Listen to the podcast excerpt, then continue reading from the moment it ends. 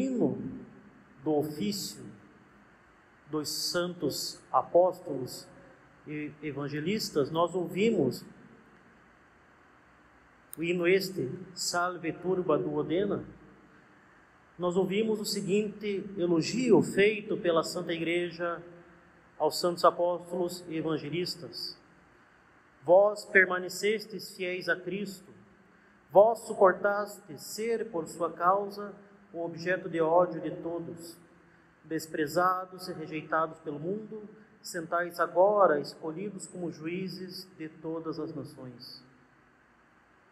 E é justamente esse, caríssimos, o fruto colhido por esses que são as colunas da igreja. São Pedro e São Paulo. Justamente a, igreja celebra estes dois que dentre todos os apóstolos se destacaram grandiosamente. São Pedro, o príncipe dos apóstolos, primeiro Papa, e São Paulo, o apóstolo dos gentios. E esta festa possui uma grande importância para todos nós que somos católicos apostólicos romanos. Nós festejamos no dia 29 esses dois santos apóstolos que no mesmo ano e no mesmo dia, quando governava o imperador Nero, padeceram em Roma por amor de Cristo. E a importância desses dois apóstolos só pode ser estimada corretamente se nós compreendermos o que nosso Senhor fez com eles e por meio deles.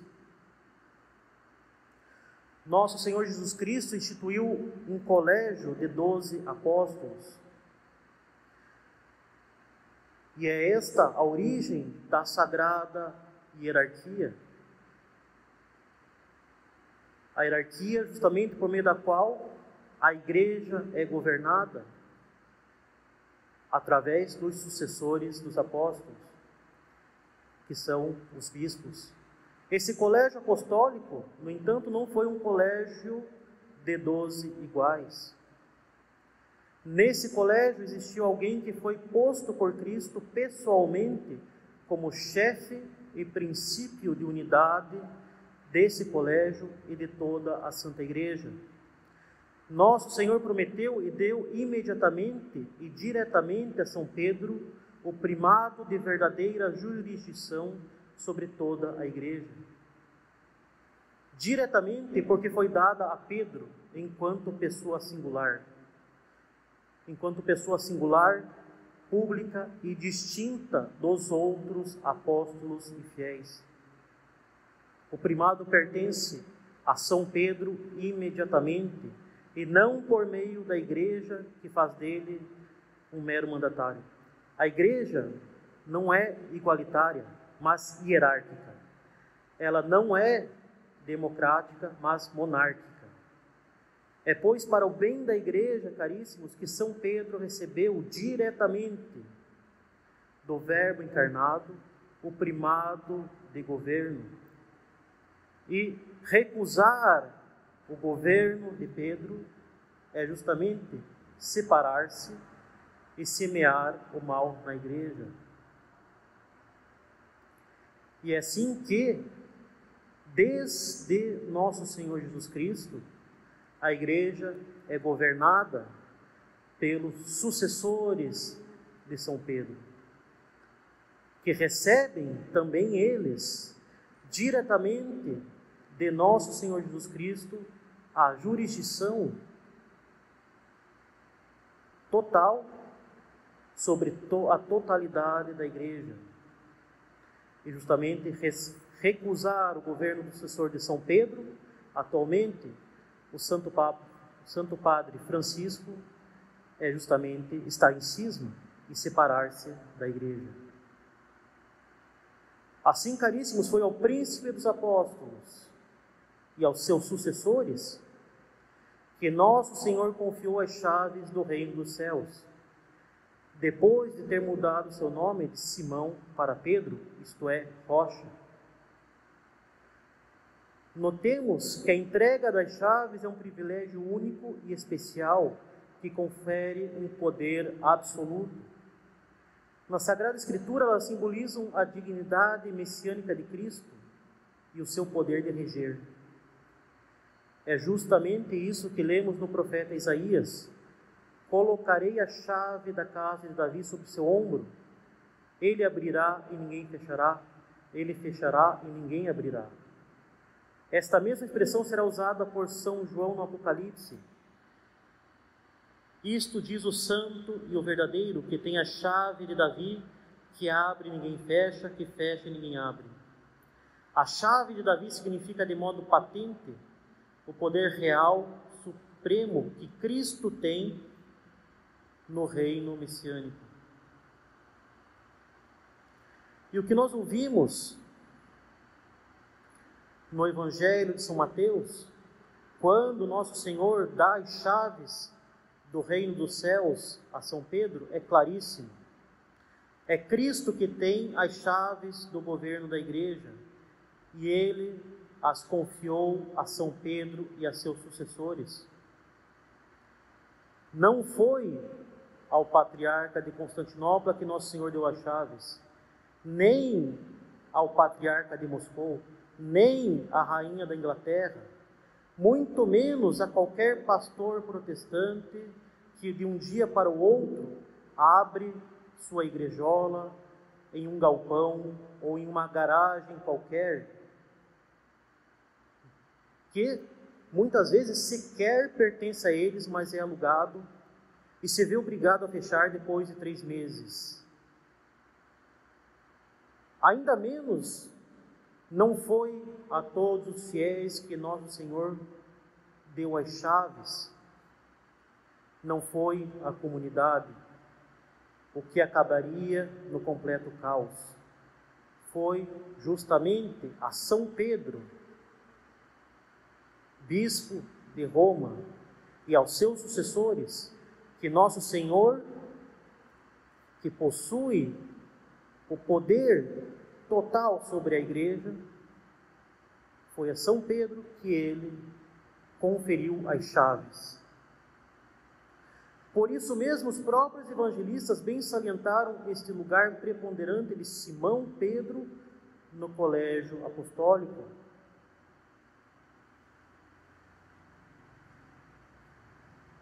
Nós temos quatro listas dos apóstolos no Novo Testamento feitas por São Mateus, São Marcos, São Lucas e também nos Atos dos Apóstolos.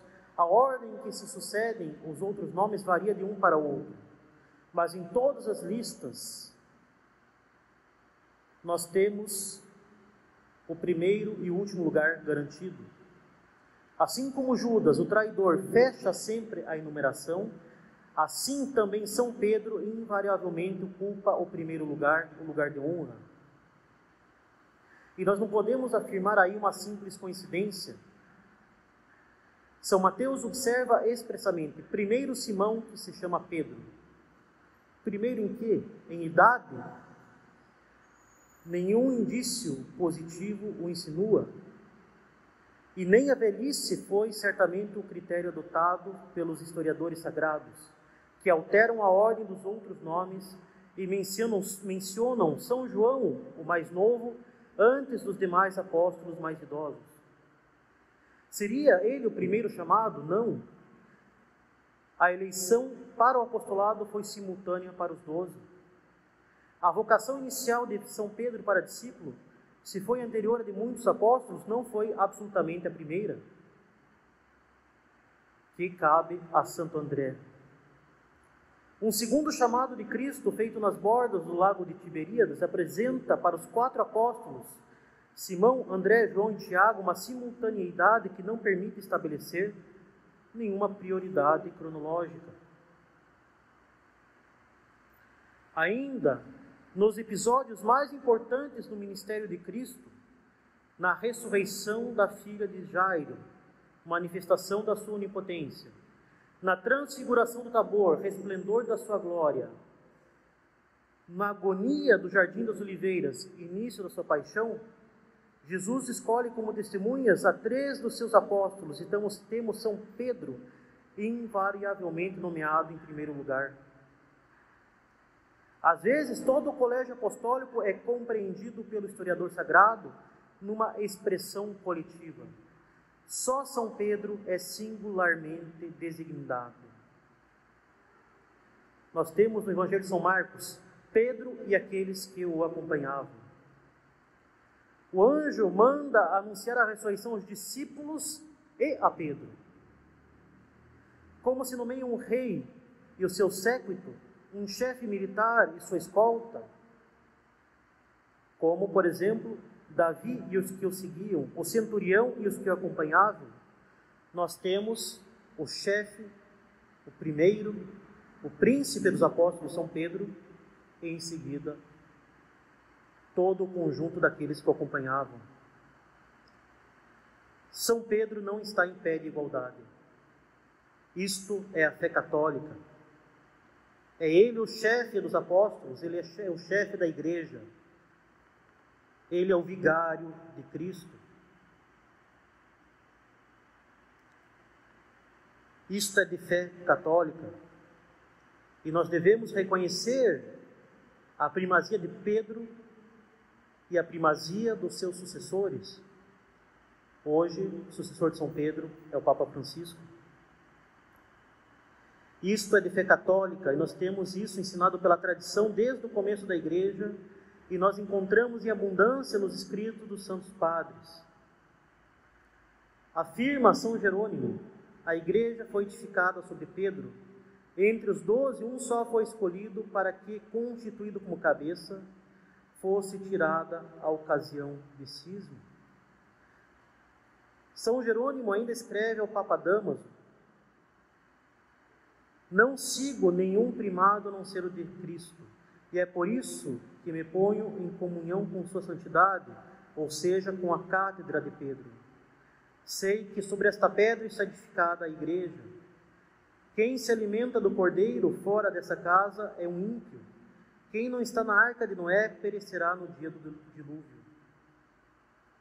Santo Ambrósio, em seu comentário ao Evangelho de São Lucas, mostra São Pedro como fundamento da igreja, pastor universal, vigário visível de Cristo na terra, para que não se diga que estas afirmações são todas vindas dos padres latinos, mas não dos gregos, lembremos aqui de São Basílio Magno, que diz que São Pedro recebeu em si os fundamentos de toda a igreja. E de São Gregório de Nissa, no seu louvor a São Estevão, que diz: Seja celebrada a memória de Pedro, que é a cabeça dos apóstolos, a igreja de Deus é solidificada nele. Ele é conforme o privilégio que recebeu do Senhor, aquela pedra firme e solidíssima sobre o qual sobre a qual o Salvador fundou a sua santa igreja. E indo para Roma, caríssimos, juntamente com São Paulo, ele lançou na cidade eterna a semente da doutrina católica, e lá ela rendeu cem vezes mais. O Papa São Leão Magno, vivendo no século V, escreve: Roma, estes são os homens pelos quais o Evangelho de Cristo brilhou em ti. E tu que eras mestra do erro, te tornaste discípula da verdade. Santo Irineu de Leão, nas galhas do século II, louvará esses dois apóstolos em termos que não deixam a primazia de Roma em dúvida. Como seria muito longo enumerar as sucessões de todas as igrejas, nós escolhemos somente uma, a igreja grandiosíssima, antiquíssima e conhecida de todos, que os dois apóstolos, Pedro e Paulo, fundaram e estabeleceram em Roma. Com esta igreja de Roma, em razão de sua origem mais excelente, todas as outras igrejas devem estar de acordo, isto é, todos os fiéis de todos os lugares para o bem de todos os povos, a tradição que vem dos apóstolos sempre foi conservada nela. Sua escolha de preferir Roma a todas as outras dioceses e de tratá-la com todas as honras certamente não é e não pode ser um simples capricho. E em Roma, caríssimos, com o suor de seu trabalho e o seu sangue que regou a terra romana, estabeleceram uma legião de cristãos prontos a dar a sua vida pela santa fé católica e estabeleceram a santa e primeira sé, mãe e mestra de todas as demais sés. Caríssimos, fiéis à ordem divina de pregar o Evangelho sobre toda a terra, eles escolheram ir para Roma, permanecendo fiéis a Cristo até o sangue vertido pela fé. E assim santificaram esta sé que é santa em seu sangue. Ela é santa no sangue dos mártires. Ela é, a, ela é santa na doutrina que transmite. É no sangue de São Pedro e São Paulo que obteve a Santa Romana Igreja um firme sustentáculo para a sua missão evangelizadora, e é ela, no sangue de São Pedro e São Paulo, o princípio de unidade necessário para guiar os fiéis, fiéis e defender a fé. É a sé de Pedro uma, pois como uma alta torre que dá a direção certa a todos aqueles que, que se encontram nas trevas do erro, do cisma ou do paganismo. Eles semearam assim com grandes dores, mas colheram abundantes frutos com alegria eterna ainda maior e sempre intercedem por nós diante de Cristo. Caríssimos, que nós permaneçamos fiéis sempre, mesmo nas piores tempestades, mesmo nas piores crises, mesmo diante de um mundo que se afasta cada vez mais do reinado de Cristo, nós permanecemos fiéis a barca que é a Santa Romana Igreja, a barca que é romana e que é conduzida pelo vigário de Cristo, o romano pontífice. Permaneçamos fiéis a essa barca romana que é o único caminho de salvação. E se necessário for, fiéis até o sangue vertido, pois é assim na cruz de Cristo que, como São Pedro e São Paulo, vamos ter o nosso maior, verdadeiro e único bem, que é a glória eterna. Louvado seja o nosso Senhor Jesus Cristo. Em nome do Pai, do Filho e do Espírito Santo. Amém.